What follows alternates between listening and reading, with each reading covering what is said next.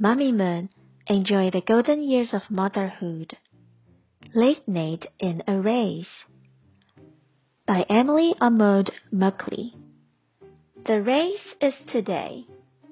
Mom, Dad, Jake, and Jane are here. Nate is not. He is slow. It is late. Nate is still not here. Dad calls. Wake up, Nate. Get out of bed.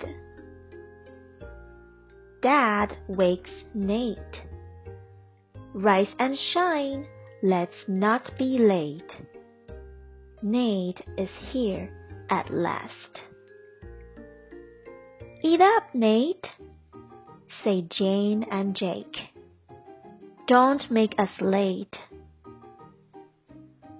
Don't nag, Nate, says Mom. Mom calls. Get in, Nate. Don't lag. Don't drag. Will they be late? No, no, no. They go, go, go. Jane and Jake will race. You race too, Mom says to Nate.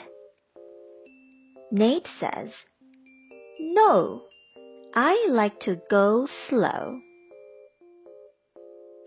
Mom says, It will be fun. Nate will race too.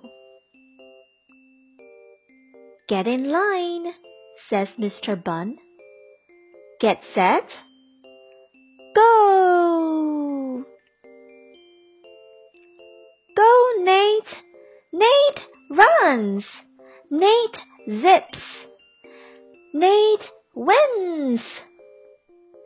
Nate likes to go slow and fast. Quiz time! Number one.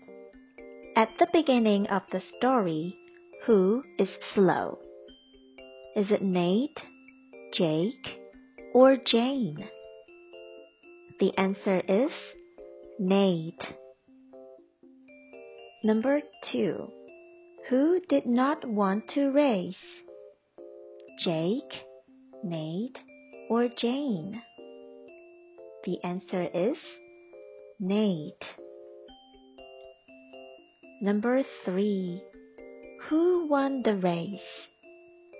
Is it Jane, Nate, or Jake? That's right.